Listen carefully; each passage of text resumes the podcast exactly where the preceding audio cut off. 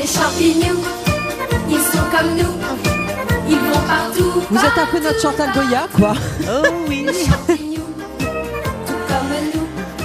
Alors, euh, avant Machel Angèle, je voudrais euh, rappeler que euh, Pierre a écrit un livre. Il y a le prochain qui arrive d'ailleurs. Hein, c'est réussir son Oula, potager aux éditions Marabout. voilà, bah exactement. Je vous mets la pression.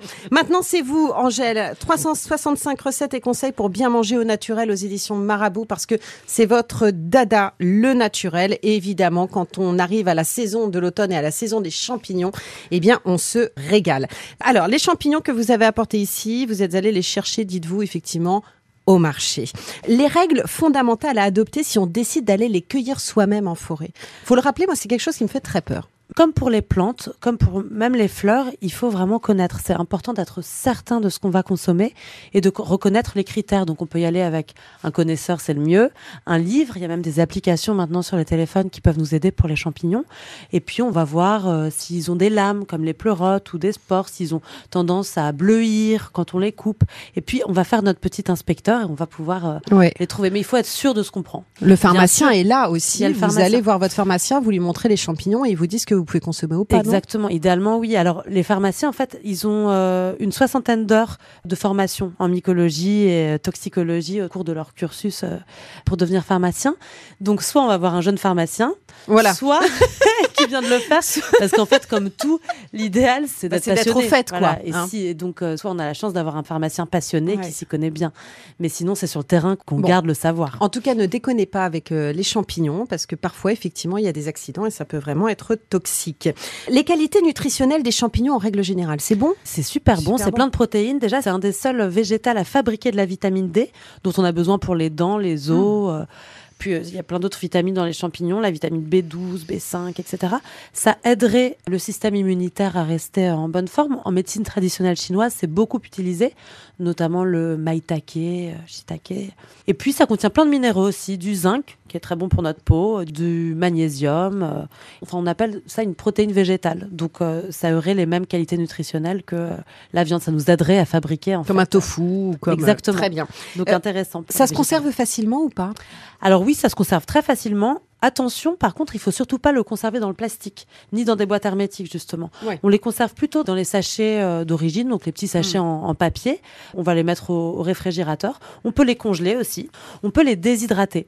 Soit on a un déshydrateur, évidemment, ou alors on les met au four, mais je trouve que c'est un petit peu énergivore parce qu'il faudrait les mettre une heure et demie à deux heures à 50 degrés, laisser le four un petit peu ouvert pour laisser l'humidité partir. Donc moi, je trouve que le mieux, c'est comme euh, mon grand-père faisait, des morceaux de cèpe, par Mhm. exemple, coupés finement, sur un fil, et puis on les fait... euh, Des guirlandes. on- des guirlandes, idéalement dans les greniers ou dans des pièces un Ouais, peu euh, aérées.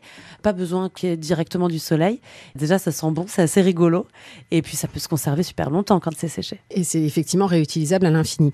Les girolles, les cèpes, tous ces champignons du moment, on en parle avec vous dans un instant et on va vous donner des recettes. À tout de suite. Flavie Flamand sur RTL, nous voilà bien.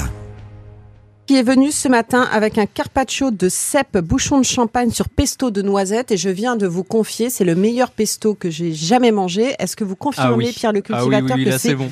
dingue. C'est à tomber par terre. Parlons justement des différents euh, champignons qu'on trouve en ce moment. Là, il y a des cèpes. Ouais. Il n'y a pas encore de morilles, Mm. mais il y a des girolles, il y a des. maintenant, on trouve des shiitake, et des champignons de Paris un peu tout le temps parce que ça se cultive euh, facilement.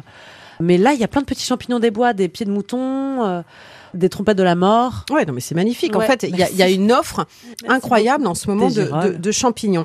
Qu'est-ce qu'on peut faire, par exemple, avec des champignons de Paris, qui sont les plus ordinaires, je dirais? Moi, j'adore les champignons de Paris d'une seule façon, enfin de deux en fait, en velouté ou en salade. Mm. Et je trouve qu'en salade, vraiment très simplement, coupé un peu grossièrement ou en, en triangle, avec du jus de citron bien frais, un filet d'huile d'olive, un peu de fleur de sel et plein d'herbes fraîches. Exactement, On des peut herbes. ajouter éventuellement un peu de grenade si on va donner Ouais. de la couleur et un peu de sucré. Mais tout simplement comme ça, je trouve ça vraiment délicieux. Là, les cèpes, on peut les faire de plein de façons différentes. Les cèpes, on Là, peut en les faire de carpaccio, ils sont façons. crus, c'est à tomber par Là, ils terre. sont crus. On peut les utiliser dans des farces. On peut les faire évidemment juste revenir à la poêle. On peut eux-mêmes les, les farcir. Mm. On peut les faire euh, dans des raviolis ou dans des ravioles comme là, avec de la ricotta par exemple. Il y a un petit côté à la cuisson, le cèpe a un petit côté un peu gluant. Je sais pas comment l'expliquer. Vous voyez ce oui, que je veux dire? Vrai, il prend un peu de fondant, un peu Exactement. comme les, euh, comme les shiitake. Un peu fait. comme les shiitake, Ouais. qui sont ces fameux euh, champignons. C'est quoi? C'est chinois? C'est asiatique le C'est shiitake asiatique, oui, ça vient d'Asie du Sud. Alors comment on peut les décrire cela? Je pense que le shiitake doit vraiment être saisi à feu vif. Mm. Donc moi, je le trouve délicieux, par exemple, en wok. Je trouve ça très très bon d'ailleurs si vous pouvez donc allumer votre poêle à feu très vif, mettre un filet de sirop d'érable, vos shiitake, un petit filet de sauce soja, quelques graines de sésame et c'est vraiment délicieux. Et puis il y a ce côté un peu fondant, euh, vraiment une- cette consistance particulière de- avec le shiitake qu'on retrouve avec le cèpe, c'est vrai, qui est vraiment délicieuse. Donc juste servi avec un bol de riz, c'est En fait, c'est simple le champignon. c'est simple. ça. Il faut se décomplexer du champignon. Ouais. Il y en a qu'il faut cuire. J'adore cette expression. Il y en a qui, il faut faire un petit peu attention à certains, Mm. notamment les amanites qui sont en fait euh, comestibles, mais qu'il faut vraiment beaucoup cuire, comme les moris d'ailleurs. Alors justement, Les, les moris, moi j'adore les c'est toxique quand c'est pas assez cuit? Ouais, en fait c'est- toxique et ça peut, euh, surtout quand on en consomme beaucoup, ça peut être assez toxique et faire euh, et donner des intoxications alimentaires, voire des grandes diarrhées. D'accord. Donc euh, euh, les moris, moi je les trouve très très bonnes à la crème, avec Ouais. une crème Une épaisse. sauce. donc, euh, Marie. réduite, euh, d'abord cuite euh, au beurre Ouais. avec un peu d'ail et ensuite euh, avec de- une crème épaisse d'Issigny par exemple, bien réduite, un Mm. peu de vin blanc éventuellement. C'est délicieux. Pierre, vous vous êtes essayé aux champignons ou pas? Alors moi je suis un peu comme tout le monde, c'est que je les alors je les cuisine, mais je les achète. Par contre la cueillette, non, je m'y connais pas suffisamment. J'ai toujours la peur crainte. Moi, Et puis pareil. alors aller voir mon pharmacien avec des champignons, j'ai vraiment peur quoi. J'ai l'impression que je vais devenir euh, la risée de tout le village. Donc ah ouais, euh, alors non, que moi, alors c'est marrant parce que moi qui ai été élevée en pleine campagne aussi, euh, voilà, on allait naturellement chez le pharmacien du village qui effectivement était un ancien et qui était un cueilleur aussi. Vous avez raison, Angèle, et donc qui du coup s'intéressait à ça, était toujours capable de me dire bon, c'est bon, tu peux y aller, ça surtout pas. Enfin, pour moi, c'était un passage obligé. et J'avais été éduquée dans ce sens-là. Vous allez nous donner des recettes maintenant, Angèle. Différentes recettes. Ce fameux carpaccio de cèpe, il est terrible, j'arrête pas de le manger. Allons-y. Donc c'est très simple. Déjà, il faut choisir les petits cèpes, ceux qu'on appelle les bouchons de Voilà. champagne. Vous voyez, ils sont petits, ils sont bien fermes et évidemment, idéalement, ils- pas commencer à être grignotés par certaines chenilles. Et donc on les prend comme ça. Ils sont, on les, on les voit un peu dans la mousse. Parfois, ils pointent le bout de leur nez. Moi, j'adore ça. C'est vraiment celui que je préfère. Donc on va commencer par nettoyer les chapeaux avec un torchon humide. On les mouille pas, hein. on trempe pas les champignons. euh. Et ensuite, à l'aide d'un couteau, on va enlever en fines tranches le pied, enfin le, le pied, Mhm. le côté un peu terreux du pied. Moi, j'aime bien garder cette terre-là pour la remettre dans la terre parce qu'il y a des spores, il y a, puis ça peut faire, on peut se créer son propre petit coin à champignons. Donc ensuite, on va les couper en très très fines tranches, idéalement à la mandoline euh, japonaise si vous l'avez chez vous, ou sinon au couteau, on les coupe très très fins. On met un filet d'huile d'olive, un peu de sel et on les réserve. Et pendant ce temps-là, on va faire le pesto. Pour le pesto, c'est très simple. Moi, je suis décomplexée du pesto comme du champignon, c'est-à-dire qu'il faut que ce soit simple. On n'a pas besoin Non de mais le faire. alors la- attends parce que là celui-ci il est exceptionnel. hein. Mais il est super facile et il n'est pas fait au mortier, il n'est pas fait avec des pignons et je ne suis pas italienne. Donc Alors il est très simplement fait au mixeur. Donc dans le mixeur, j'ai mis des noisettes. Alors idéalement, si vous trouvez des noisettes du Piémont torréfiées, Ouais. c'est les meilleures. Déjà c'est réussi. et donc on les met toutes seules, sans huile ni rien, dans le mixeur. Là, on va rapidement les mixer pour que ce soit pas une farine, Mhm. pas concassée, mais entre les deux, un peu euh, Mhm. une farine bien épaisse. Ensuite, on va ajouter les feuilles de basilic. Donc, euh, je pense à peu près 6-7 tiges de basilic. On va prendre euh, les feuilles. On garde les tiges parce que c'est très bon en tisane. Avec une, une verveine, une mélisse. C'est très très bon le, le basilic frais. Ou même pour un petit bouillon euh, Ouais. taille euh, avec un peu de citron et de la sauce soja, c'est délicieux. Donc ensuite, on va mettre les feuilles de basilic, on mixe encore et ensuite on ajoute l'huile d'olive, on recouvre un peu de sel et puis ensuite, moi j'aime bien le mettre vraiment au dernier moment, pas le mixer. On met le parmesan du parmesan euh, en poudre, fraîchement râpé, c'est l'idéal, et on le mélange parce que je trouve que ça laisse quand même une petite texture, ça apporte Mais c'est du ça, fondant. c'est qu'il est pas liquide en fait. Je sais pas comment c'est une purée. C'est euh, ça. Vous êtes d'accord, oui, hein, oui, oui, Pierre c'est hein une purée. Il est divin. Voilà, ça Bah, c'est la recette parmesan du est pas- pesto d'Angèle. Ferremac. Et ensuite, dans notre assiette, on met d'abord à la cuillère une bonne couche de pesto. On dispose nos fines tranches de cèpe.